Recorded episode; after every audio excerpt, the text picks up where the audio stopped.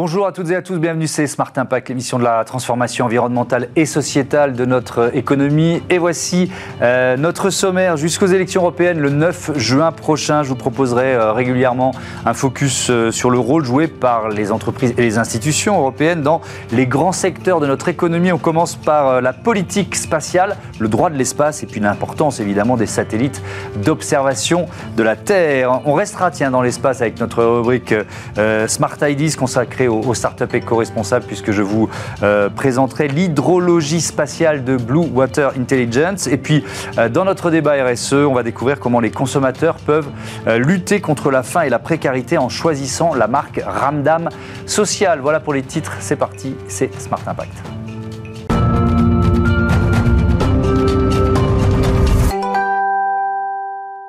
La politique spatiale européenne, voilà notre thème euh, avec Philippe euh, Aquileas. Bonsoir, bienvenue. Vous êtes directeur Institut du droit de l'espace et des télécommunications de Paris-Saclay. Alors l'espace, c'est vraiment l'un des secteurs où, euh, où la construction européenne prend tout son sens avec le succès d'Airbus aujourd'hui. Avant de porter ce nom, euh, il y a eu EADS. Auparavant encore, en France, il y avait l'aérospatial, qui me rappelle quelques souvenirs personnels, mais enfin, bah, je ne suis pas là pour raconter ma vie. C'est le symbole d'une époque où, euh, euh, pour conquérir l'espace, les pays fondateurs de l'Europe n'avait pas eu d'autre choix que de s'unir, on peut dire ça comme ça. Il fallait être plusieurs pour être assez puissant. Et Tout à fait, c'était d'ailleurs l'idée de la France euh, de créer une institution euh, européenne pour porter euh, des programmes ambitieux et être capable de rivaliser avec les politiques spatiales des États-Unis et de l'URSS à l'époque. Et c'est comme ça qu'est née à Paris l'Agence spatiale européenne. Aujourd'hui, on parle de New Space. Euh, c'était assez inimaginable euh, il y a euh, plusieurs décennies de, voir ce qui se passe aujourd'hui. Ces opérateurs privés, parfois des, toutes petites, enfin des petites entreprises. il y a des acteurs européens et français qui, émergent aussi dans, ce, dans cet univers-là? Oui, alors pas avec les mêmes moyens, pas avec la même dynamique, mais on commence à avoir émergé un tissu de, de start-up dans des domaines aussi innovants que le transport spatial, l'observation de la Terre, mmh. le nettoyage de déchets en orbite. Mmh. Euh, donc on, voit que c'est possible ici aussi en France et en Europe. Mmh. Alors on va beaucoup parler de, de, droit de l'espace en quelque sorte, parce que c'est vraiment une notion euh, euh, passionnante, mais je voudrais quand même qu'on rappelle la base, c'est-à-dire que la conquête spatiale, elle a un lien direct avec les questions environnementales grâce aux satellites. C'est de l'observation de la Terre. On, pourrait pas, euh, on n'aurait pas une connaissance aussi fine de, de, la situation actuelle sans les satellites. Oui, tout à fait. Les premiers satellites euh, d'observation ont été lancés euh, dès 1958. Alors à l'époque, c'était de la surveillance militaire, mmh. mais très rapidement, on comprend l'intérêt de cette technologie pour la gestion des territoires et de l'environnement. Oui. Donc la bascule se fait dans les années 70 où on voit des premiers programmes d'observation au service de l'environnement. Et il y a des programmes européens. Alors, euh, par exemple, Copernicus, euh, on, peut en dire un mot. On en est où de, de Alors, ce programme? on a plusieurs satellites dits euh, Sentinelles qui sont chacun dédiés à l'observation de données environnementales, mmh. les océans, la terre, les forêts, mmh. et qui utilisent à la fois des technologies orbite, orbitales, optiques, pardon, et des technologies radar. Donc, ce qui nous permet d'avoir un spectre complet d'images mmh. et de données d'origine spatiale. L'espace, on va parler de droit. C'est pas une zone de non-droit, l'espace Pas du tout. Euh, dès 1967, euh, mmh. un traité international est adopté à l'ONU, le traité de l'espace, et il va fixer les règles qui sont euh, toujours applicables aujourd'hui. Mmh.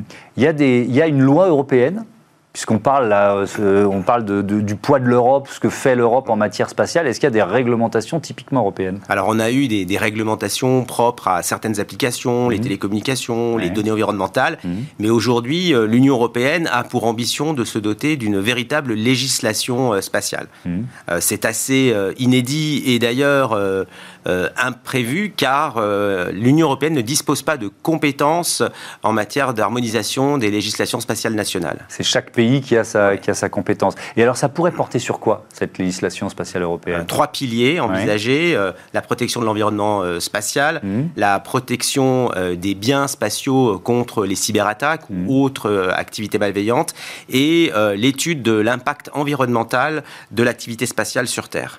L'impact environnemental de l'espace, on parle de quoi? Des débris notamment? Protection de, des orbites, c'est principalement la question des, débris, effectivement. Il y en a beaucoup. Énormément. On ne peut pas pas aujourd'hui tous les cataloguer car vous avez des débris qui sont d'une taille extrêmement petite, moins d'un centimètre, mmh. et ceux-ci sont inobservables.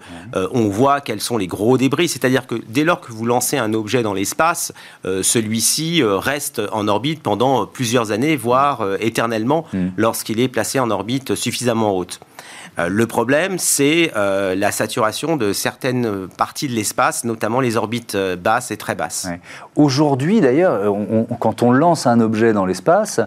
on doit intégrer sa destruction, son, retour sur Terre et sa destruction, c'est ça? C'est ce que prévoit en tout cas la loi française et la loi américaine, qui prévoit la désorbitation ou l'élimination des, satellites qui sont en orbite basse. Il y a souvent des collisions il y en a eu quelques-unes, c'est encore très rare, heureusement, et car euh, si vous avez une collision, vous pouvez avoir un effet domino avec euh, des débris qui vont venir euh, entrer en collision avec d'autres débris, qui entrent mm. en collision avec d'autres débris, etc. Donc à ce stade, nous avons beaucoup de chance, nous avons évité les L'an dernier, je crois, il y a eu, euh, j'ai vu passer ça, la, station spatiale internationale qui a, quoi, qui a dû un peu changer de route pour éviter un, satellite, c'est ça? Tout à fait. Donc là, là, ce sont les premiers euh, enjeux en termes de gestion du trafic spatial. Mmh. On voit apparaître ces questions avec la multiplication des satellites. Donc mmh. aujourd'hui, il nous faut des règles claires et c'est ce que d'ailleurs veut l'Union européenne.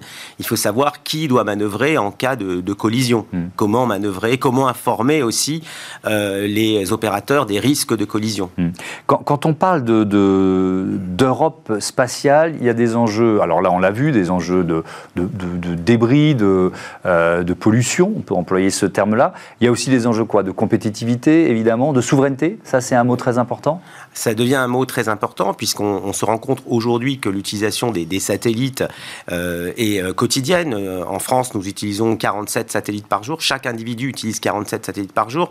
Donc sans satellites, il est impossible de communiquer, il est impossible d'observer, de, regarder, de se déplacer. Mmh. Euh, donc le, satellite est lié à la souveraineté des États et des États mmh. membres de l'Union européenne. Et, aujourd'hui, si on parle peut-être de la France, mais aussi de l'Europe, on est en déficit de souveraineté? On est encore trop dépendant de satellites, notamment américains? Bah, la, volonté de créer cette agence spatiale européenne, mmh. c'était justement pour s'émanciper euh, de la domination des États-Unis en matière d'accès à l'espace et d'utilisation de l'espace. Donc on, a, si vous voulez, à la fois un lanceur indépendant, des satellites mmh. et euh, des capacités de traitement des données au sol. Donc, et nous avons des, programmes qui euh, sont les concurrents directs des programmes américains. Nous avons un Galileo qui est le concurrent du GPS, Copernicus, qui nous permet d'être autonome en matière de données environnementales.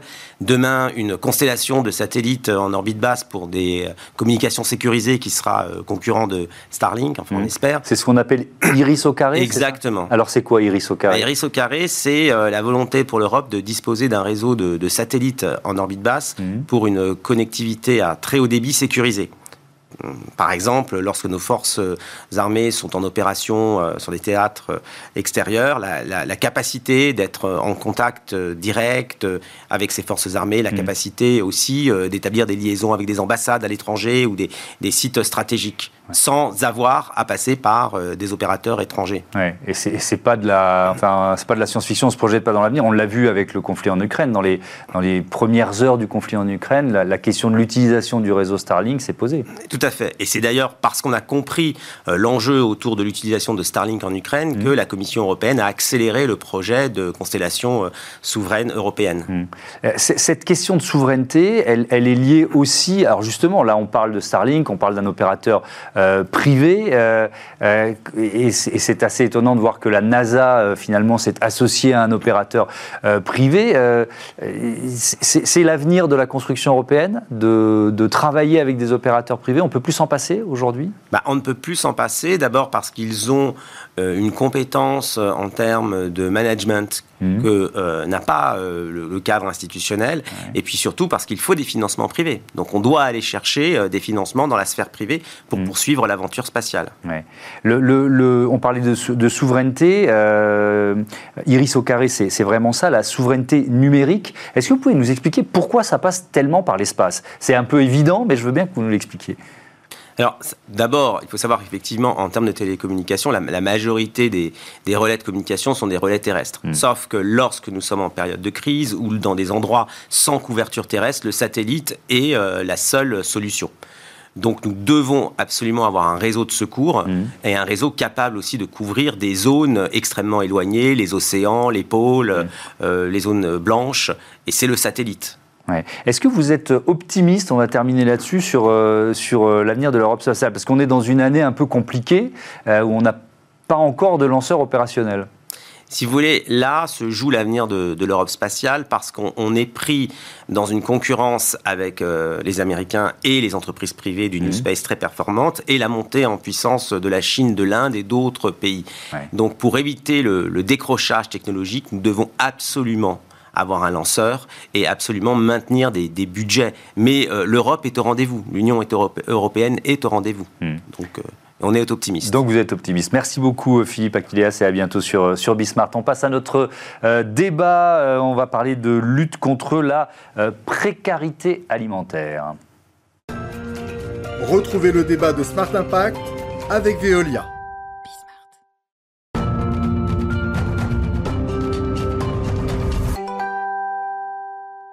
C'est le débat de Smart Impact. Je vous présente tout de suite euh, mes invités. Karine Kroos, bonjour. Bonjour. Bienvenue, vous êtes la directrice exécutive de l'engagement euh, chez Carrefour. Et Luc Olivier Pierret, bonjour et bienvenue. Bonjour. Co-fondateur de Ramdam Social, créé euh, l'an dernier 2023 avec Julie. Bourreau, c'est une marque à impact social. Tiens, qu'est-ce que ça veut dire? Alors, c'est une marque qui a comme mission d'avoir un impact positif sur les gens. Nous, la mission, c'est la précarité alimentaire. Mmh. Et du coup, on crée des bons produits gourmands qui, à chaque fois qu'un paquet est acheté, cofinance un repas pour une personne dans le besoin. C'est une entreprise, c'est pas une association, c'est une entreprise de l'économie sociale et solidaire. Où est-ce que vous vous situez? C'est une entreprise à mission. C'est-à-dire qu'on euh, a des statuts très clairs, juridiquement mmh. validés, mmh. qui expliquent que chaque produit vendu doit obligatoirement avoir un don intégré pour aider les personnes dans le besoin. Et ça, et ça complique le modèle économique, j'imagine ça ne le complique pas forcément. Euh, il faut repenser le modèle économique, il faut essayer de voir comment est-ce qu'on peut consommer plus responsable à l'avenir. Et du coup, euh, c'est comme ça qu'on a créé l'entreprise, en mm. fait, avec le don à la base, et on a créé l'entreprise tout autour du don, parce que c'est la mission principale. Euh, Ramdam Social qui est présente, je crois, dans 80 magasins Carrefour depuis le mois de janvier. Objectif d'ici la fin de l'année? Objectif le plus de ventes possible, 250 000 si on y arrive, et donc 250 000 dons à des personnes vulnérables. Et donc une présence dans le plus de, le plus de magasins possible dans le plus de magasins possible. Et nous, ça s'inscrit vraiment dans notre politique d'engagement chez Carrefour, de proposer donc des produits solidaires mmh. qui permettent à nos clients, à travers leur acte d'achat, mmh. de contribuer à des causes auxquelles ils croient. Et nous, c'est vraiment un modèle auquel on croit chez Carrefour. On distribue par exemple les produits fiers, qui mmh. sont produits par des personnes en situation de handicap, dans des ESAT. On vend aussi les cafés joyeux, les produits des cafés joyeux, euh, qui servent à financer l'emploi d'équipiers dans leur café. Donc voilà, c'est pour ça que quand Luc Olivier nous a contacté et Julie, euh, Ramdam Social, on s'est mmh. dit il faut qu'on les commercialise chez nous euh, pour pouvoir aider cette marque. Est-ce qu'ils est marchent mieux que d'autres? Enfin, Comment Parce que vous, pouvez les comparer à des produits similaires qui ne sont pas euh, voilà, des marques à impact social. Comment, comment ils se situent? Ils se situent très bien et on en est ravis. On a fait le lancement il y a trois semaines, un mois. Mmh. Ils sont à quatre fois au-dessus des prévisions de vente qu'on pensait faire, euh, probablement grâce à la qualité euh, de leurs produits, de leur marketing, de leur positionnement, euh, parce qu'ils reversent aussi à des associations, à des associations très connues. Donc pour l'instant, ça fonctionne très bien. Mmh. Comment vous les identifiez, ces marques, dans, dans, vos rayons, en quelque sorte? On les identifie avec leur marketing à eux, leur packaging, avec des produits très innovants, très graphiques, mauve, jaune, rose, mmh. et puis une PLV, c'est-à-dire une mise en place en rayon qui est vraiment très spécifique pour que le client les voit. Oui, le client sait qu'il il, fait un acte euh, de consommateur engagé d'une certaine façon. Si vous venez au rayon chips chez nous, vous voyez toutes les chips traditionnelles et puis vous voyez les chips Ramdam mmh. qui se démarquent et surtout nous ce qui nous a plu et c'est pour ça qu'on les a commercialisés aussi vite. Mmh. Vous voyez tout de suite euh, à quoi ça sert. C'est-à-dire que vous voyez tout de suite que ça sert à financer une association. C'est sur le paquet, c'est très visible et je pense que c'est ça qui mmh. marche euh, auprès du client. Alors justement, bah, vous m'offrez la transition parce que j'allais vous demander si moi j'achète un produit Ramdam. Euh, je, sais précisément quelle association je vais aider, c'est ça? Tout à fait. Euh, nos chips sont en partenariat avec, euh, par exemple, le Semi-Social de Paris. Et du coup, vous allez voir sur le paquet l'explication à l'avant et beaucoup plus détaillée à l'arrière du packaging. Par exemple, avec le Semi-Social, on va financer une collation pour les personnes à la rue. Et donc, on va financer soit une soupe, une boisson chaude ou encore un biscuit. Et c'est assez important, ne serait-ce que pour l'aspect alimentaire, mmh. mais aussi pour le SAMU social, pour avoir en fait un lien à travers euh, cette, ce don de nourriture qui va permettre la discussion, qui va permettre aussi la réinsertion de ces personnes qui sont dans le besoin et en situation de précarité. Quand vous décidez de créer ce produit, euh, vous le faites parce que le SAMU social vous l'a demandé, vous vous dites tiens ça pourrait fonctionner avec le SAMU social, comment finalement vous inventez un nouveau produit? Non, en fait avec Julie on est, on est parti de deux chiffres. Euh, il y en a un premier qui est 33% des Français mmh. qui n'arrivent pas à faire trois repas par jour. C'est-à-dire que des on, hommes. On peut les voir s'afficher, tiens, c'est marrant, parce que je les avais prévus là. Un Français sur trois rencontre des difficultés pour se procurer trois repas par jour. Et alors, il y en a un autre, je ne sais pas si c'est celui que vous alliez donner. Le deuxième, exactement. Les, millions de Français qui veulent s'impliquer. 67%, donc 45 millions de Français qui disent nous, on veut s'impliquer, on veut aider, on n'est pas d'accord que euh, la précarité existe encore. Et c'est un chiffre qui augmente, malgré les différents problèmes actuels. Malgré l'inflation Malgré l'inflation. Il y, a, ce, y a ce choix d'engagement. Ce choix d'engagement. Et du coup, avec Julie, on s'est dit comment est-ce qu'on va créer quelque chose qui peut être simple, massif, efficace, mmh. mais surtout sans compromis parce qu'on n'a pas toujours l'argent pour faire des dons, on n'a pas toujours le temps pour euh, être bénévole et on est rentré dans les courses du quotidien parce que tout simplement tout le monde va faire ses courses. Mmh. Et donc on a fait des bons produits locaux, pas plus chers à même niveau de qualité et surtout, chaque paquet égale un repas cofinancé.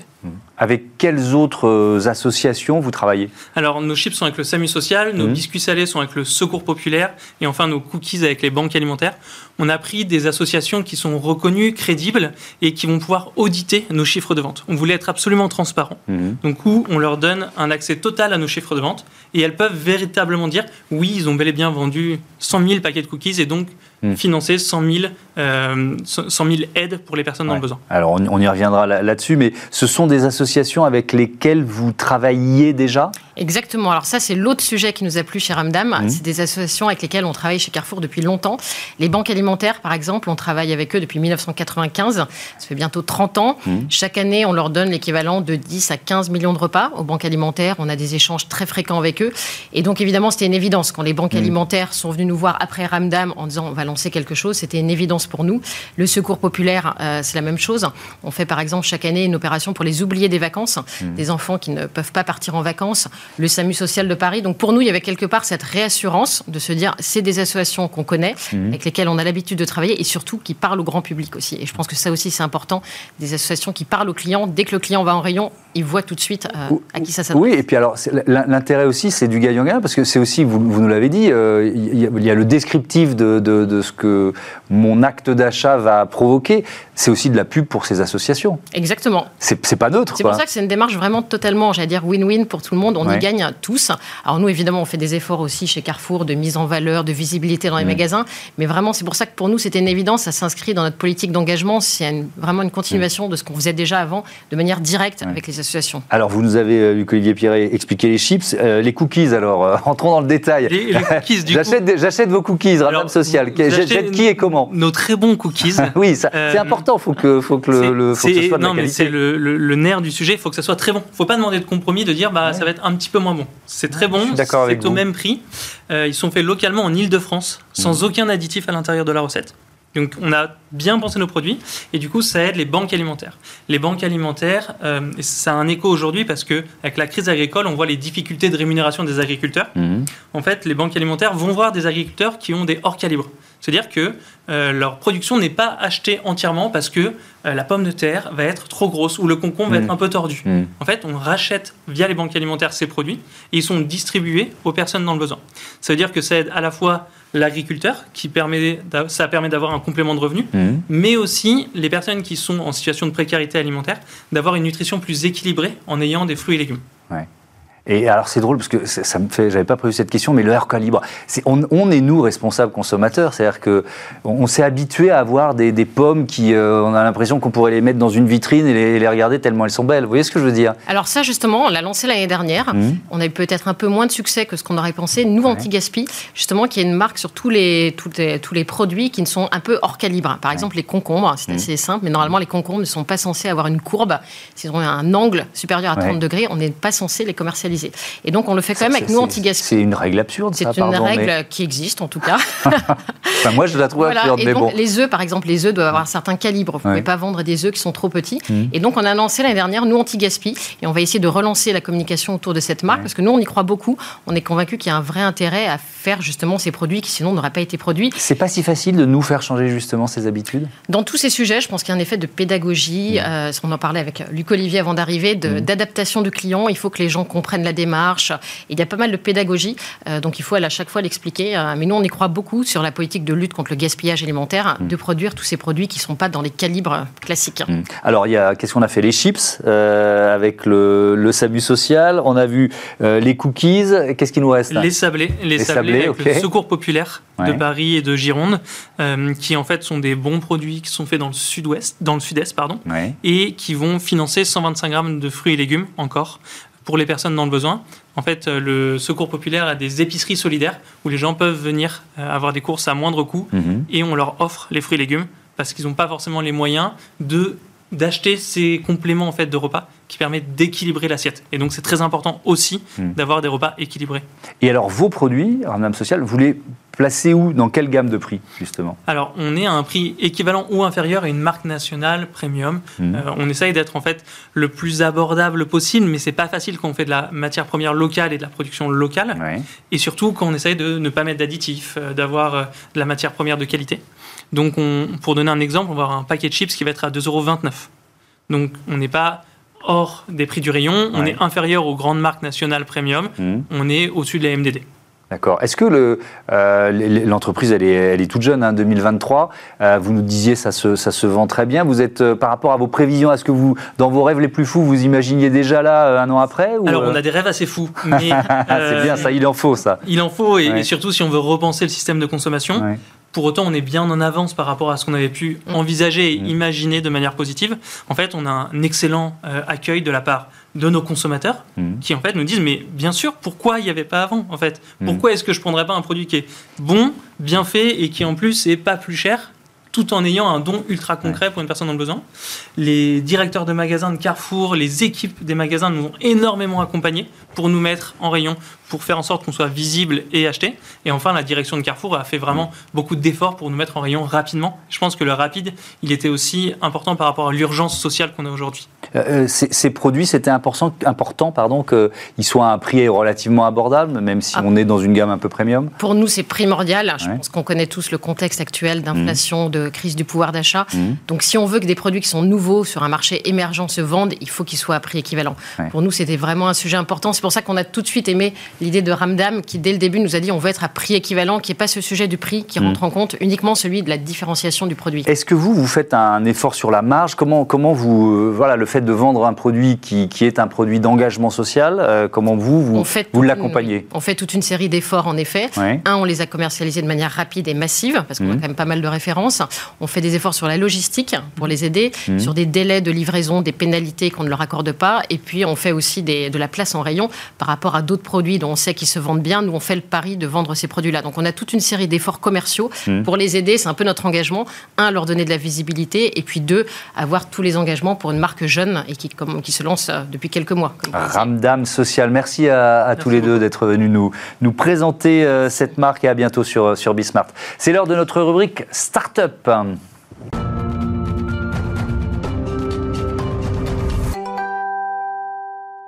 Smart Ideas avec euh, Jérémy Fin, bonjour. Bonjour. Bienvenue, vous êtes le fondateur de Blue Water Intelligence créé en, 2022. Avec quelle idée de départ? Alors l'idée c'était de se dire qu'il y a des applications du spatial dans plein de domaines. Euh, euh, pour aller d'un point à un autre en voiture, on utilise des satellites. Mmh. Pour téléphoner dans des zones peu couvertes, on utilise des satellites. Mmh. pour suivre des bateaux, on utilise des satellites, mais on ne s'intéresse pas à l'eau. Euh, or, l'eau, on l'a vu avec les sécheresses de 2022 et les sécheresses hivernales de 2023, est un, enfin, c'est une palissade de le dire, est une ressource vitale euh, comme, comme l'air. Mmh. Et on s'est dit qu'on allait euh, répondre à des besoins autour du problème des eaux continentales. Donc, c'est pas les océans, c'est pas les eaux, c'est pas les côtes, c'est pas le trait de côte, c'est vraiment les lacs et les rivières, les réservoirs qui sont sur les continents. Mmh. Et, et, comment on parle d'hydrologie spatiale, c'est ça? C'est, Comment ça marche, quoi, si j'ose dire? Alors, on, Bon, nous, ce qu'on a, enfin, on a choisi de répondre dans un premier temps à des besoins euh, qui n'étaient pas, qui étaient pas servis. Et les besoins qu'on a identifiés, il y a des besoins du, des territoires, donc du monde public. Et là, bon, euh, on les imagine bien, c'est euh, anticiper les inondations, permettre de, de, mettre autour d'une table les parties prenantes en cas d'étiage, donc des OBAS, pour mmh. définir un partage de la ressource entre l'irrigation, l'industrie, l'énergie, les, les, villes. et de manière générale, avoir une idée de, de, la quantité de ressources présentes sur un territoire. Donc ça, c'est pour le les, opérateurs publics. Ça, on y arrive bien. Et comment on le fait? On a choisi de s'intéresser au débit, parce que le, débit euh, euh, est, un, est un bon indicateur euh, de, la santé d'un cours d'eau. Hein. Évidemment, il ne faut pas qu'il soit trop élevé, pas qu'il soit trop bas. Mais, et le débit est un indicateur avancé également d'inondation. Donc, quand on voit un débit qui s'accélère, on peut prévoir qu'en cas d'embâcle, par exemple un tronc d'arbre, bloc, bloc voilà, et nous monter des eaux, etc. Mmh. Donc, on a choisi le débit et on, on va chercher des, des, données, alors des données spatiales, mais pas seulement, hein, des mmh. données ce qu'on appelle de télédétection donc ça peut être des radars météorologiques au sol, ça peut être même des passionnés de météo qui euh, exposent des, euh, qui ont une station sur le toit de leur maison et qui exposent des données. Ça nous permet de mmh. d'anticiper. Et nous, ce qu'on fait, bon, pour, le décrire, mmh. on, a on a développé un modèle de propagation euh, physique. donc une goutte d'eau, quand elle tombe sur un bassin versant, elle ruisselle jusqu'à la rivière. Et ensuite, le rôle des établissements qui gèrent l'eau, c'est de faire en sorte que la goutte d'eau tombe le plus, enfin mettre le plus longtemps possible à s'écouler dans la rivière et le plus et de repousser l'échéance du moment où elle sera dans l'océan, parce que là, c'est perdu, ça devient salé, enfin, c'est fini. On doit attendre le, les nuages de la le, long cycle de l'eau. Absolument. Donc, donc, nous, ce qu'on fait, c'est qu'on a cet algorithme de propagation mmh. qui est complètement global, c'est-à-dire qu'on n'a pas fait un modèle euh, adapté sur un bassin versant, il est, il est globalisable immédiatement grâce à une intelligence artificielle qui est une sorte de réseau de neurones et qui mmh. paramètre automatiquement ce modèle suivant des, des éléments topographiques. Mmh. Voilà, donc euh, c'est comme ça. Vous avez parlé des opérateurs publics, il y a aussi des clients privés? Absolument. Alors, je peux, je peux vous citer euh, trois, euh, trois cas de, de, types de clients que l'on mmh. Il y a par exemple les gens qui font du trading d'énergie hydroélectrique. Donc, ces gens-là ont besoin de la prévision de débit du lendemain euh, pour dire au marché combien ils vont prévoir. Parce que si, combien ils vont produire. Parce que s'ils produisent moins que ce qu'ils ont annoncé, ils se prennent une pénalité. S'ils mmh. produisent plus, bon, il y a des... Donc, le, débit est, est, une fonction linéaire de la, de la production hydroélectrique. Il y a aussi des industriels qui rejettent des eaux claires. Et eux, enfin, il y, a, il y, a, toute une tendance, enfin, que vous connaissez par cœur dans cette émission de, mmh. de l'entreprise contributive et, et, participante à une régénération de la nature. Mmh. Et nous, en fait, on est capable d'indiquer aux industriels qui rejettent des eaux claires quand les eaux seront basses, parce que leur, leur, contribution à la régénération des écosystèmes sera positive, et c'est ça qu'ils ont besoin euh, de démontrer, d'appuyer de, devant leurs parties prenantes, ONG, etc. Et il y a un troisième cas qui est l'agriculture, donc euh, euh, premier client de, enfin l'irrigation est la première cliente des, des ressources en eau, mmh. et on fait exactement l'inverse, on dit aux agriculteurs qu'en ne pas recharger leurs citernes ou leur réservoir. Et donc, quand quelque part le débit est, est, au-delà de, mmh. de, de, de, la caractéristique du débit au même moment, donc au-delà de la moyenne saisonnière. Quoi. Mmh. Et c'est, cette ressource en eau, elle se, elle se raréfie, elle se complexifie aussi, on peut dire ça? Alors non, elle se raréfie, on peut, on peut, on peut le dire, euh, on peut le dire, euh, mais, mais alors c'est un, enfin c'est un impact direct de l'accélération des changements climatiques, et elle se complexifie, oui aussi parce que le, bon, le, changement climatique accélère les, extrêmes, et donc on a plus d'inondations, plus mmh. de sécheresses, mais, mais ce qu'on constate, c'est que c'est sur des territoires euh, assez marqués, donc donc il y, y, a des territoires où ça va être plutôt vers le bas, des territoires plutôt vers le haut, mais, mais voilà, ça, ça moyenne pas bien. Merci, merci beaucoup Jérémy. Fin bon vent à Blue Water Intelligence. voilà, c'est la fin de ce numéro de Smart Impact. Merci à toutes et à tous de votre euh, fidélité. Je voudrais citer euh, Cyrielle Chazal à la programmation et à la production, Angèle Jean-Henri Girard, le réalisateur, Thibaut Goury-Lafont au son et notre stagiaire Paco. Salut.